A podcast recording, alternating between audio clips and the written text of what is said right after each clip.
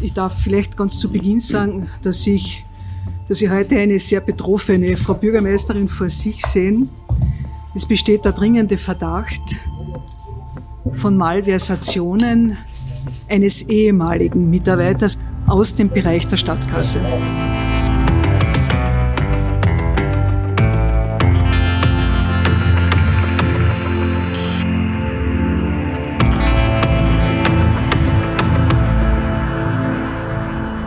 22 Jahre und mit 267 Transaktionen bediente sich ein Beamter der Stadt Klagenfurt an Steuergeld. 1,76 Millionen Euro waren es, die von Mai 1997 bis Februar 2018 in seine Taschen gewandert sind. Als der Mann in Pension ging, flog sein ausgeklügeltes Verbrechen auf. Herzlich willkommen bei Delikt. Mein Name ist David Knees und ich bin heute im wunderschönen Klagenfurt im Büro von Thomas Schick. Hallo Thomas. Hallo David, schön, dass du wieder mal da bist. Ja, dem Delikt-Publikum bist du ja schon bekannt aus zwei Folgen über große Korruptionsskandale in Kärnten. Ich glaube, wir haben sogar drei gemacht, oder? Ja, ja.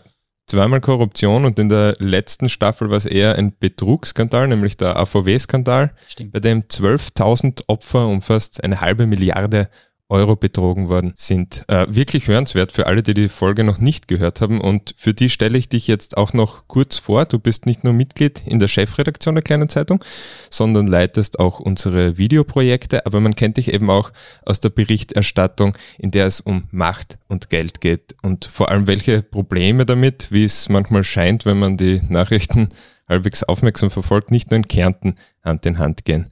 Was reizt dich als Journalist an diesem Thema?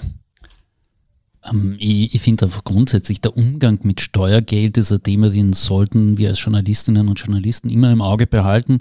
Und in den konkreten Fällen, die wir angesprochen haben, den, die Causa Birnbacher und die Causa Uwe Scheuch, da war es natürlich augenscheinlich, dass da ganz, ganz viel zusammengekommen ist. Da ist Gier zusammengekommen, da ist Machtsucht zusammengekommen. Und das hat sich halt ganz oben an der politischen Spitze verdichtet. Heute sind wir ein paar Ebenen drunter, nachher mit unserem Fall, aber ich will jetzt noch nichts vorwegnehmen. Er wird spannend und er wird auch etwas schräg, muss man noch dazu sagen. Ähm, aber das, das, das ist einfach irgendwie immer dieser Reiz, wenn man sich denkt, verflixen einmal, die tragen mein eigenes Geld mit. Damit hätte keine Ahnung, ich blicke jetzt da aus dem Fenster raus, die Schule neben mir schöner saniert werden könnten. Die Kinder da drüben sehen den Musiksaal von denen rein, hätten vielleicht ein besseres Klavier oder mehr Instrumente, um da irgendwie was Schönes aus ihrem Leben zu gestalten. Aber na, stattdessen tragt da irgendjemand Geld aus der Steuerkasse raus. Und das finde ich eine Ungerechtigkeit beziehungsweise eine Nicht-Korrektheit. Da, da sollten als Journalistin und Journalistin hinschauen. Mhm. Ja, und unser konkreter jemand aus dem heutigen Fall, der ist im Unterschied zu den bisherigen Fällen jetzt nicht jemand aus dem Zentrum äh, der Macht oder in, in, in irgendeiner politischen großen Funktion und der ist auch nicht besonders reich. Um wen geht es heute? Es geht um einen ehemaligen Mitarbeiter der Landeshauptstadt Klagenfurt. Der war dort in einer zentralen Stelle tätig als Leiter der Stadtkasse und da muss man einfach sagen, das klingt jetzt formal nach einem hohen Posten, war es innerhalb der Organisationsstruktur auch einigermaßen. Ganz, ganz kurze Zwischenfrage für ja. unseren äh, Glossar. Die Stadtkasse, was macht die eigentlich? Was ist deren Aufgabe? Was kann man sich da konkret vorstellen? Ähm, das kann man sich so vorstellen, auch eine Stadt hat tatsächlich Bargeld. Da geht man dann hin, bekommt zum Beispiel, muss irgendeine Einzahlungen machen, beziehungsweise umgekehrt, du bekommst dann auch Sozialleistungen dort ausbezahlt. Also das ist wirklich so die Bareinlaufstelle einer Stadt, einer Stadtverwaltung. Das heißt, in einer Geschichte, die, glaube ich, eh von dir habe ich die gelesen, äh, ist es so, dass zum Beispiel, wenn Pensionisten jetzt ähm, ihr Geld nicht überwiesen bekommen, sondern aus welchem Grund auch immer das in Bar erhalten wollen, dann gehen sie zur Stadtkasse und erhalten die Pension im Bar auf die Hand. Zumindest Sozialleistungen, ja, korrekt, ja. Mhm. Ähm, ich glaube, wir waren noch immer bei dem Herrn, dessen Namen ich jetzt natürlich aus medienrechtlichen Gründen nicht nennen werde. Und wo ich auch gestehen muss, ich bin letzte Nacht, als ich da mir ein bisschen eingelesen habe, wieder in den Fall, bin ja irgendwie so vom Schlafen gehen, ja leider Gottes, man schaltet das Hirn nicht ab, sondern man denkt dann weiter an die Arbeit. Und dann habe ich nachgedacht, wie hat dieser Mann eigentlich ausgeschaut, über den wir heute reden werden? Und ich muss gestehen, ich könnte kein Phantombild zeichnen. Andere Medien haben auch während der Berichterstattung über den Fall, den wir jetzt ein bisschen näher ausführen werden, schon von einem Phantom gesprochen. Und ich muss gestehen, auch wenn ich dieses Herrn mittlerweile habhaft unter Anführungszeichen wurde, ihn gesehen habe, ihn auch lang angeschaut habe, um da irgendwie was ableiten zu können, weil du manches Mal siehst in einem Minenspiel zumindest irgendwas und kannst ein bisschen was rausbeschreiben. Der Kerl ist jetzt schon ein paar Monate nach seiner Verurteilung, so viel spoilern darf ich schon, es gab eine Verurteilung, ähm, ist, ist er für mich nicht mehr greifbar und er war auch damals, als der Fall aufgekommen ist, nicht mehr greifbar oder noch gar nicht greifbar für viele Menschen. Und er war eben Leiter dieser Stadtkasse, über die wir vorher gerade gesprochen haben. Ganz genau, über mehr als zwei Jahrzehnte hinweg hat dort quasi alles am Laufen gehalten, hat das ganze Radl im, ja, in, in Betrieb gehalten, ähm, habe dann auch eine Zeit lang Einsicht in die, die Ermittlungsakte gehabt und da ist es immer augenscheinlich gewesen, immer wenn es dann Urlaubszeit gegeben hat, um Weihnachten herum. Also wenn dann so richtig man sich überlegt hat im Team, ah, wer könnte denn heuer frei haben, wem geht's denn gut, da hat er gesagt, na, ich bin euer verantwortungsvoller Chef, ich bin aber auch der Leader, der vorangeht und am meisten hackelt. Macht's ihr alle schön euren Weihnachtsurlaub, ich bleibe da. Also einer von diesen Typen war dann irgendwie der, der pflichtbewusste, möchte fast fast sagen, josephinische Beamte, zumindest nach außen hin. Mhm. Internen hat er dann doch offenbar ein paar andere Sachen gemacht. Mhm. Ja, und ähm, bekannt geworden ist dieser Fall im März, am 3. März 2020. Und zwar hat er die damalige Bürgermeisterin Marie-Louise Matthias Schitz zu einer ungewöhnlichen Pressekonferenz geladen und in diese hören wir jetzt kurz rein. Betroffen macht mich die Höhe. Derzeit handelt es sich um eine Summe von fast 1,8 Millionen Euro. Ganz genau sind es 1,76 Millionen Euro. Und betroffen macht mich auch der Zeitraum. Seit wann Malversationen dieser Art passiert sind. Also wir haben es gehört in dieser Pressekonferenz damals, es geht um eine beträchtliche Summe, nämlich 1,76 Millionen Euro. Wie hat denn dieser Fall angefangen? Angefangen hat es eigentlich ganz eigenartig. Ähm, Rückblende ins äh, Jahr 2020 in den März, da kam so gerade schon ein bisschen Corona auf. Da hat man gewusst, nein, das mit den Hände geben. Ich glaube, Rudolf Anschober, damals Gesundheitsminister, hat gesagt, nein, in unserer Kultur geben wir uns schon noch die Hände. Aber man ist schon zurückhaltender geworden. Und da kam eben an einem Vormittag, an einem Märztag der Anruf von einem, nennen wir ihn Sekretär der Bürgermeisterin, der sagt, du, ganz dringende Pressekonferenz in zwei Stunden, ihr müsst kommen. Und ich habe mir gedacht, okay, es ist jetzt ein Jahr vor der Wahl, die Bürgermeisterin wird halt noch einmal ankündigen, dass sie eh antreten wird und was ist da jetzt wirklich dringend. Und dann habe ich aber gespürt, nein, es ist ihm wirklich ein Anliegen und da geht es offenbar um ein sachpolitisches Thema, das, das so nicht aufgestanden ist und das war ein Montag. Und da hat er gesagt, nein, wir haben das ganze Wochenende gearbeitet, es, es ist wirklich, der, der Hut brennt.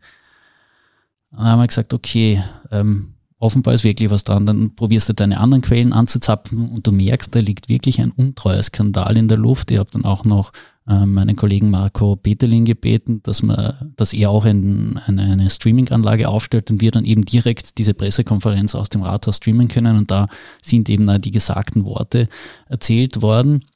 Und da ist es um diese 1,76 Millionen Euro gegangen, die über 23 Jahre hindurch von dem Mitarbeiter der Stadtkasse wirklich der Stadt entnommen worden sein sollen. Immer Stück für Stück, insgesamt über 200 Entnahmen, die er gemacht hat. Und ausgeglichen hat er das Ganze eben mit diesem josephinischen Beamtentum, dass er immer um die Weihnachtszeit herum, wenn der Jahresabschluss gemacht worden ist, hin und her verbucht hat. Das heißt, wenn man eine Tagesbetrachtung am 30., 31. Dezember gemacht hat, haben die Kontos gepasst. Dann im 1. Jänner herum, 2. Jänner herum hat er wieder umgebucht. Das heißt, der Kontostand zum Tag X hat immer gepasst und es ist halt auch der mangelnden beziehungsweise aus systemfehlerhaften Prüfung geschuldet gewesen, dass da nie verglichen wurde, dass da über diesen Jahreswechsel hindurch gebucht wurde und so hat sich eben dieser Fehlbetrag aufgestaut über die Jahre von 1,76 Millionen Euro. Meine Buchhaltungseinführungsvorlesungen sind schon eine Zeit lang her ich bin auch dran gescheitert. ähm, aber erklär es mir bitte, wie genau das funktioniert hat. Also das war vor 20 Jahren, ähm, von Mai 1997 bis Februar 2019 war, haben sich diese Daten ereignet. Ganz konkret, wie hat das ausgeschaut? Wie kann man sich das vorstellen? Da gab es dieses Konto, auf dem das Geld für diese Bar Beträge der Stadtkasse vorhanden war. Genau, also äh, konkret hat es ausgeschaut, der gute Mann hatte einen Boten, der ist dann aus dem Rathaus raus zu einer Bank, hat dort Gelder von einem Konto der Stadt abgehoben, also wirklich physisches Geld. Das ja. muss man ja heutzutage dazu sagen, nichts, was auf irgendeiner Karte ist oder irgendwo virtuell, sondern tatsächlich angreifbares Geldscheine sozusagen. Jetzt habe ich ein bisschen nach dem Wort gesucht. Ja. Ähm, Cash. Und Cash, ja, Cash, wunderbar, ein schönes Wort. Ähm, hat es dann reingetragen in den Bereich der Stadtkasse. Dort gab es einen Tresor, hat es dann eingelegt und der Leiter hätte eben den Übernahmeschein machen müssen und das unterschreiben. Und da hat halt so sich das erste Mal der Schlendrian eingebürgert. Und so ist es über Jahre gekommen, dass er eben dieses Geld dann einfach so ja, ganz klassisch ins Hosensacker gesteckt hat. Und so ist einmal des Geldes, des Bargeldes habhaft geworden. Und dann in der Folge eben zum Jahresende hin hat er immer den Fehlbuchungsbetrag schon mal ausgeglichen in einem Vorgriff aufs nächste Jahr. Und wenn man dann eben im neuen Kalenderjahr drinnen war, hat er das wieder rausgebucht und damit ist quasi wieder auf Null gestanden, mhm. dieses Konto. Und es ist über Jahre eben dieser Fehlbetrag nie aufgeschienen und nachdem es ein paar Mal funktioniert hat, hat offenbar das System weitergetrieben, perfektioniert, hat es nach oben ja, laufen lassen, addieren lassen, die Summe auf eben diese 1,76 Millionen Euro, bis er dann im Februar 2018 in Pension gegangen ist. Und dann hat halt seine Nachfolgerin beziehungsweise eine andere Mitarbeiterin in der Stadtkasse einfach mal nachrechnen angefangen und ihnen ist dann aufgefallen, hm, das Konto, das, da passt was nicht, da fehlt wirklich viel Geld. Dann haben sie ihn auch angerufen, das wurde dann mehrfach noch erklärt. Und der gute Mann hat dann gesagt, na, da, da müsst ihr nur einen Fehler gemacht haben, lasst das Konto und greife es einfach nicht an. Also er hat einfach gehofft, dass das irgendwie so in den Mühlen der Bürokratie auch verschwinden könnte. Und mhm. tatsächlich jetzt diese eine Mitarbeiterin, die einfach genau nachgeschaut hat und die genau nachrechnet hat, nicht gegeben. Hätte, dass ja tatsächlich passieren können, dass du da aus dieser jahrelangen Praxis heraus das nicht einmal nachvollziehen kannst, gescheit, was da geschehen ist so hat man es aber können, ist dann erst baldigst einmal auch auf die Systematik raufkommen, wie das funktioniert. Nämlich immer der Jahreswechsel. Genau, immer über den Jahreswechsel ist das hin und her verbucht worden, damit zum Zeitpunkt X, also zur jeweiligen Tagesbetrachtung das Konto eh gepasst hat. Ja. Und so hat es nachher eben über Jahre hindurch verschleiern können. Das war schon, muss man sagen, relativ großer Aufwand, aber ja, es, es hat sich ja gelohnt, 1,76 Millionen Euro. Ja ist im Vergleich zu dem, was wir sonst abgeräumt hatten, 12 Millionen bei Birnbach, natürlich ein bisschen weniger, aber es, es ist im Vergleich zu einem Beamtengehalt, das der gute Mann sonst kassiert hat, schon ein stattliches Sümmchen. Mhm. Jetzt noch ganz kurz aus äh, dem Buchhaltungsglossar, so ein Konto muss ja immer ausgeglichen sein, nur zum Verständnis vielleicht für die ähm, Begriffe, die wir vorher verwendet haben.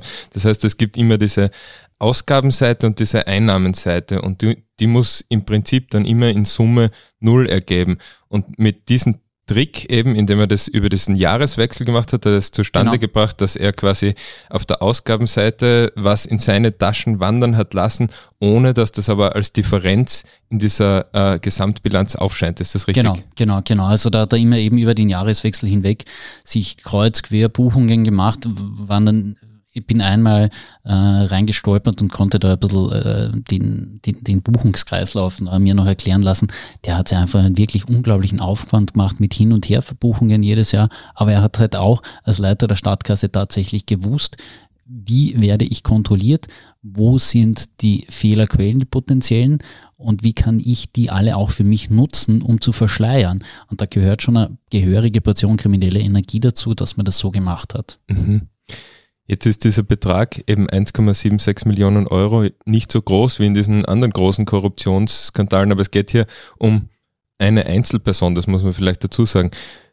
Weiß man, was er mit diesem Geld gemacht hat? Oder was sein, sein Motiv war in dem konkreten Fall? Na, und das war ja wirklich die, die eigenartige Sache an der Angelegenheit. Also wir, wir sind dann mit der Kollegin Bettina Auer von dieser Pressekonferenz, wo wir kurz reingehört haben, rausmarschiert. Ähm, dann ist uns kurioserweise der Christian Scheider auf der Straße entgegengekommen. Ähm, für jene, die nicht in Klagenfurt leben, beziehungsweise sich mit der Politik in der Stadt beschäftigen. Der war damals Mitglied im Stadtsenat, ist jetzt wieder Bürgermeister, war auch zuvor schon Bürgermeister. Also er hätte uns eigentlich zumindest diese eine Frage beantworten können, wer ist denn der Kerl, über den wir da reden?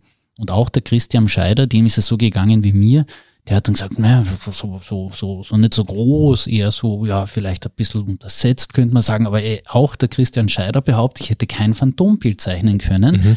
weil das einfach wirklich so ein zurückgezogener, gewissenhafter Mensch war und auch mit vielen anderen Mitarbeitern aus dem Magistrat, mit denen er halbwegs ein Gesprächsverhältnis hat. Da haben wir dann halt angefragt, was, was macht der Kerl? Fahrt der irgendwie einen Porsche? Macht der Reisen in ferne Länder oder so irgendwas? Und alle haben da irgendwie gesagt, na, sie wissen nichts, was das ist. Und dann ist er natürlich, ähm, man muss sagen, beziehungsweise ich habe es vorhin eh schon erwähnt, man ist ein Jahr vor einer Bürgermeisterinnen- und Bürgermeisterwahl gestanden. Das heißt, da hat man auch schon probiert, da irgendwie politisch ein bisschen was rauszuziselieren. Mhm da, da ist dann auch noch dieser Spin kommen, ja, hat denn dieser Skandal überhaupt stattgefunden oder sind die Aufklärer vielleicht zu so dumm und haben irgendwie einen Fehler in der Buchhaltung jetzt echt nicht verstanden und hängen da jetzt einem unbescholtenen Bürger was an. Also die FPÖ hat eine Zeit lang sogar diesen Argumentationsstrang probiert, weil sie es auch nicht ganz verstehen konnten, wie dieser Mann, der so unscheinbar war, äh, wo die 1,76 Millionen Euro hingesteckt haben soll. Mhm. Ähm, auch der, der Anwalt, den er zu Beginn hatte, das ist der Norbert Wess gewesen. Ähm, man kennt ihn als Verteidiger von Karl-Heinz Grasser, nebenbei erwähnt. Mhm.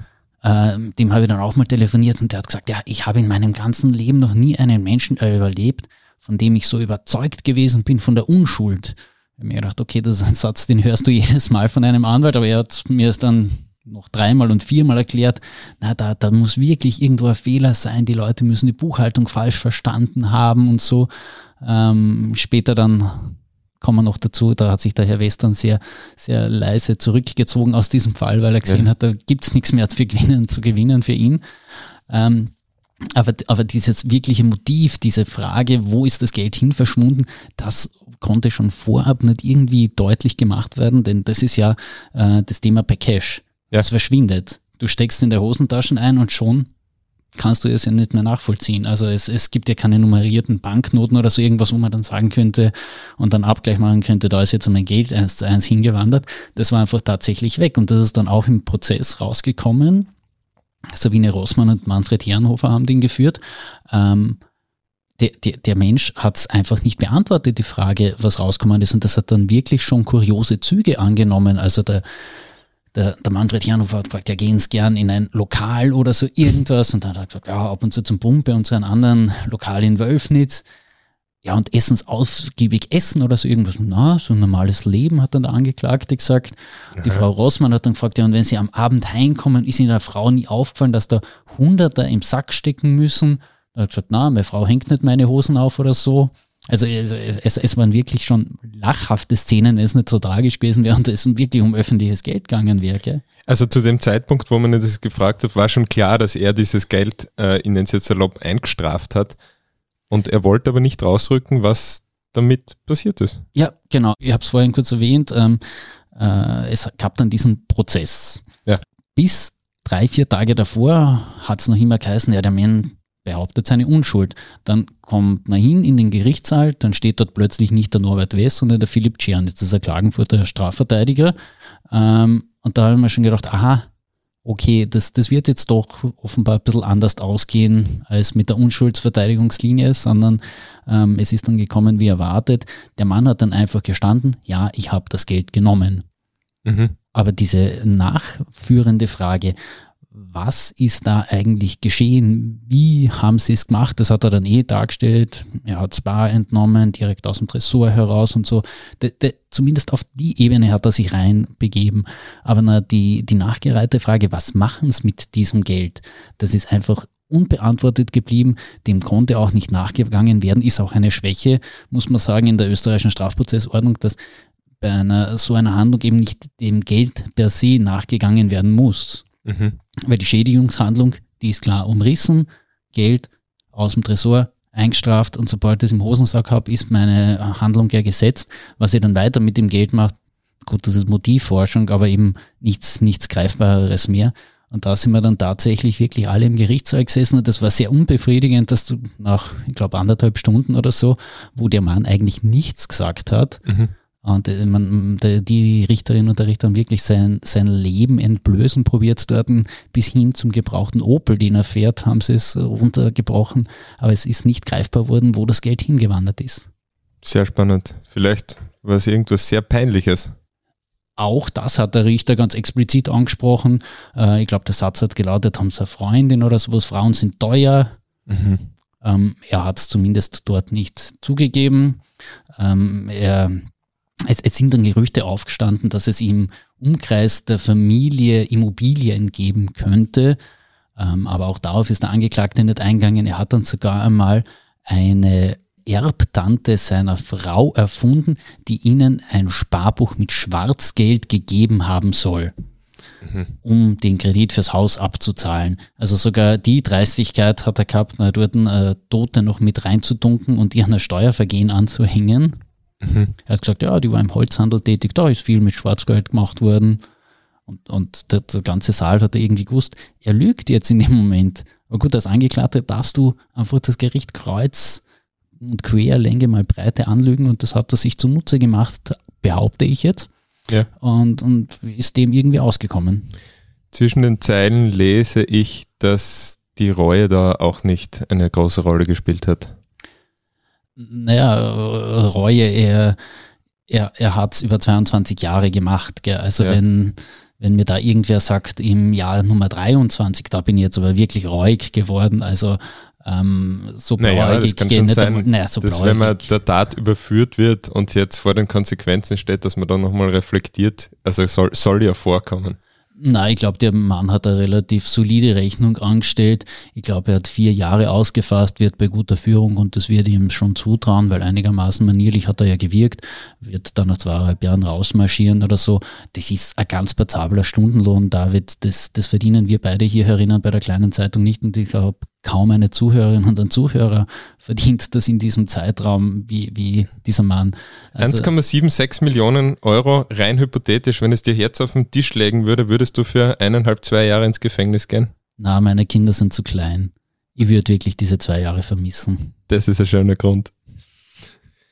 Ähm, Aber ich würde es auch später nicht machen, ganz ehrlich gesagt. Also, wenn du mir die 500 Millionen vom AVW gibst für zwei Jahre, ja, na. Kommst du ins Grübeln? Die, die, die, die Frage ist, was machst du mit 500 Millionen? Da kann ich anders ins Grübeln. Ich glaube, das ist zu viel Geld, um es auszugeben. Okay, ja, das, diese Frage wird sich da schwer klären lassen im Podcast. Ja, ich glaube, glaub, wir zwar sind ethisch eingeordnet, genordet, wir werden es nicht machen. Ähm, aber, aber wie gesagt, der Mann, der hat einfach eine ganz knallharte Rechnung aufgestellt.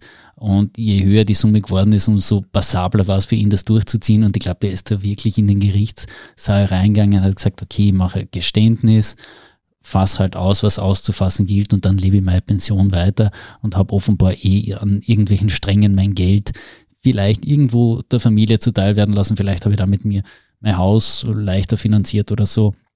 Er wird jetzt natürlich ähm, gefändet werden in seiner Pension, ähm, um da möglichst irgendwas von dem Schaden wieder abzustottern. Aber äh, er hat es wirklich hart gespielt, wie man so sagt. Und auch im Gerichtssaal, ähm, er hat die Richterin und die Schöffen an der Nase herumgeführt. Mhm. Das, das kann man nicht anders sagen. Das, das war schon eine bemerkenswerte Dreistigkeit. Und in all diesen White-Collar-Crimes, die ich da irgendwie beobachtet habe, war dieser Mann, der eigentlich so unscheinbar gewirkt hat, für mich da schon der, der, das Ausbündel wirklicher Härte. Selbst ein Uwe Scheuch hat dann einmal irgendwann erkannt, ähm, das geht so nicht. Auch der Wolfgang Auer-Welsbach hat in der Phase des Prozesses irgendwann mal den Punkt gehabt, das geht jetzt irgendwie sich nicht mehr aus. Der gute Mann ist da einfach wirklich mit einer unvergleichlichen Härte drin gesessen und hat das bis zum Ende durchgezogen, das Gericht anzulügen. Mhm. Jetzt ist das Fehlverhalten von diesem Mann ähm, von diesem Leiter der Stadtamtskasse, der eben über zwei Jahrzehnte da regelmäßig Geld entnommen hat, ja augenscheinlich. Aber wie kann es sein, dass jemand an so einer Position ist und solche Entscheidungen trifft, ohne dass es da irgendwie ein Vier-Augen-Prinzip gibt, ohne dass das so lange Zeit jemanden auffällt? Du hast es geschrieben eben, dass er zwar der Verurteilte ist, aber es da mehrere Schuldige gibt. Wie ist das? Schuld ist jetzt ein zu großes Wort im Sinne dessen, dass wir zwar beide juristische Vorbildung haben, ähm, aber ich, ich würde sagen, es gab mehrere Verantwortungsträger, die da wirklich nicht reingeschaut haben. Und es, es beginnt ja low-level mit einem Klima, dass du es dir erlauben kannst, weil dir von deinen Vorgesetzten so viel Macht eingeräumt wird, das Ganze zu machen und du gleichzeitig diese Macht nach unten hin auch massiv ausübst. Das ist auch in den Vernehmungsprotokollen der anderen Mitarbeiterinnen und Mitarbeiter der Stadtkasse gestanden. Der gute Mann hat eben auch schon ein bisschen despotisches Amtsverständnis gegenüber seinen ihm zugeteilten Mitarbeiterinnen und Mitarbeitern gehabt. Mhm. Also ganz kuriose Geschichte. Irgendwann bei einer Weihnachtsfeier hat er jemanden, weil er gesehen hat, der Herr oder die Frau neben ihm hätte ein besseres Schnitzel, hat er sogar die, die Teller ausgetauscht, weil er gefunden hat, der Chef muss jetzt das bessere Essen haben. Und die, die, die Geschichte, die, die hat mir jeder, der mit dem Fall betraut war, dann hinterher noch erzählt. Also ich begehe jetzt da wahrscheinlich nicht einmal irgendwie einen Quellenbruch oder so. Das hat offenbar alle Menschen so fasziniert, dass du in dem Verständnis, ich bin der Chef der Stadtkasse und deswegen brauche ich das beste Schnitzel. Sogar so hat der gute Mann agiert. Gell? Ähm, und da, da, da kommen wir eben auf dieses Klimatische zu sprechen. Die politische Ebene hat sich nie bis da runden rein äh, begeben. Das, das ist Mikromanagement, sagt man heute wahrscheinlich in der Organisationsstruktur. Äh, ja, aber es gab trotzdem drunter Ebenen, die sich schon hätten damit befassen müssen. Und das hat eben beim Magistratsdirektor, beim Kontrollamtsdirektor, wäre es jedenfalls anzusetzen gewesen. Aber der gute Herr Angeklagte hat das Ganze mit einem Geständnis erledigt. Wir waren nach anderthalb Stunden im Prozess fertig. Es wurde kein einziger weiterer Zeuge geladen. Und das ist halt äh, tatsächlich ein Problem gewesen, finde ich. Und wie gesagt, dieser Strang, ich habe die beiden Herren jetzt kurz angesprochen, Magistratsdirektor, Kontrollamtsdirektor, die haben ja dann noch einen Seitenstrang eröffnet. Ähm, zwei, Jahr 2020, ab dann ist ja sehr viel Homeoffice gewesen und so weiter und so fort. Da haben die beiden sich nachher basierend auf diesem Misstrauen, das aus dem Untreueskandal entstanden ist, sogar noch arbeitsrechtliche Gefechte geliefert, sondergleichen.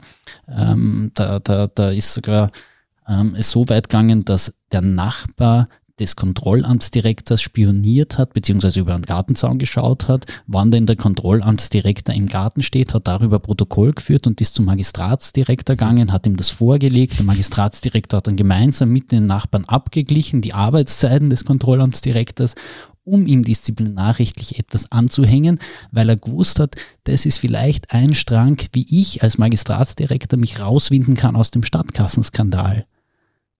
Okay.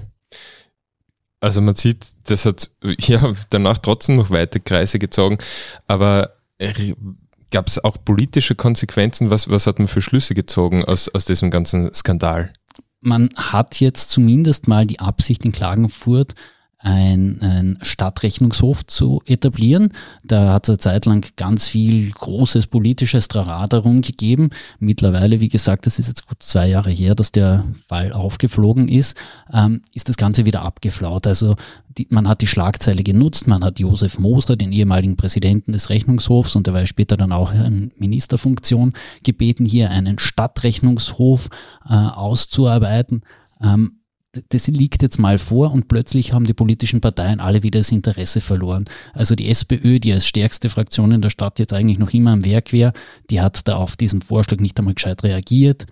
Mhm. Die das Team Kärnten, die Partei des aktuellen Bürgermeisters Christian Scheider, hatte jetzt auch eher so irgendwie Verhalten gemacht. Die einzigen, die noch ein bisschen Ambitionen in der ganzen Angelegenheit haben, augenscheinlich sind die Neos. Äh, dem Rest ist das schon wieder wurscht. Also man hat zuerst großartig nach politischen Konsequenzen geschrien, hat dann die Schlagzeile organisiert, wir machen einen Stadtrechnungshof, aber weitergegangen ist noch immer nichts.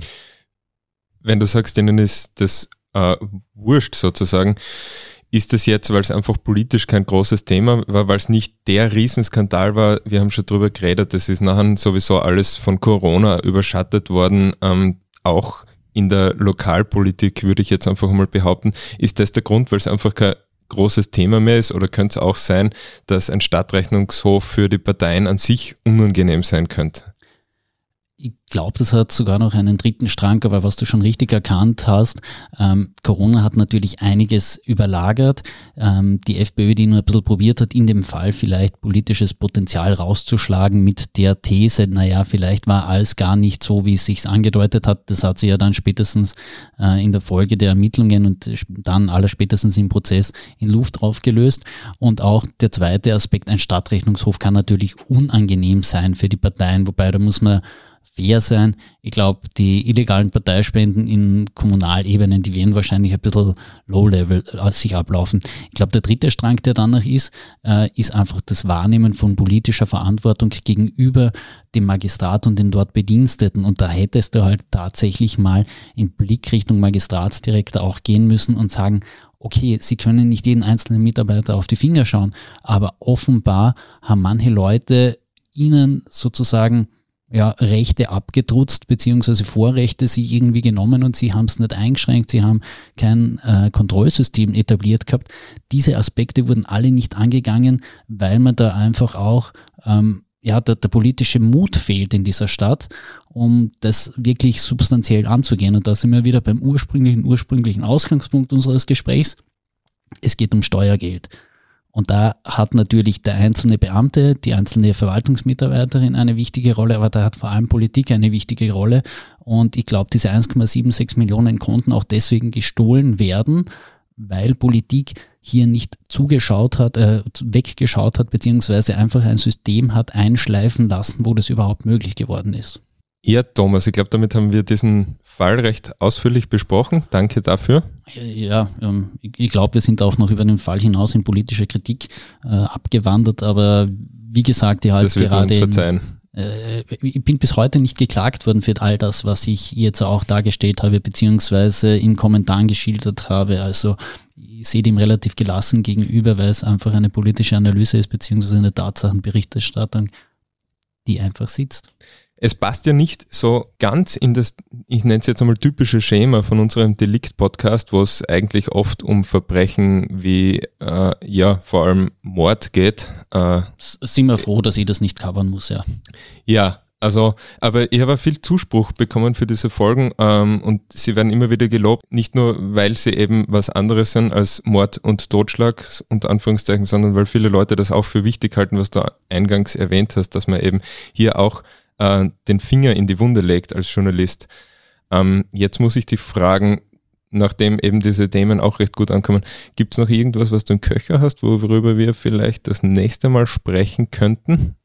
Ähm, mit Blick auf das, was ich mir jetzt äh, sozusagen im Jahresplan schon stehen habe, dass die Bundespräsidentschaftswahl, die uns ja heuer wieder mal treffen wird, ähm, da sollten wir, glaube ich, auch aus strafrechtlicher Hinsicht einen Blick zurückwerfen auf das letzte Mal, wie es da abgelaufen ist in der ersten Stichwahl zwischen Alexander van der Bellen und Norbert Hofer. Da gab es ja einige Bezirkshauptleute in der Steiermark und auch in Kärnten, die da vor Gericht beziehungsweise zumindest vor der Staatsanwaltschaft antanzen mussten. In der Folge gab es dann auch ein ganzes Bündel an Verurteilungen und wenn man heute schon viel in Klagenfurt waren, würde ich sagen, gehen wir das nächste Mal etwas intensiver nach Villach ein, aber so tief will ich jetzt noch nicht reingehen. Muss auch gestehen, muss mir noch ein bisschen einarbeiten. Das okay. ist ein komplexes Thema gewesen, aber ich glaube, gerade im Blick auf die Bundespräsidentschaftswahl im Herbst, wenn wir uns dieses Thema noch einmal genau in einer ausführlichen Folge anschauen. Ja, spannend. Wir werden jetzt nicht mehr spoilern.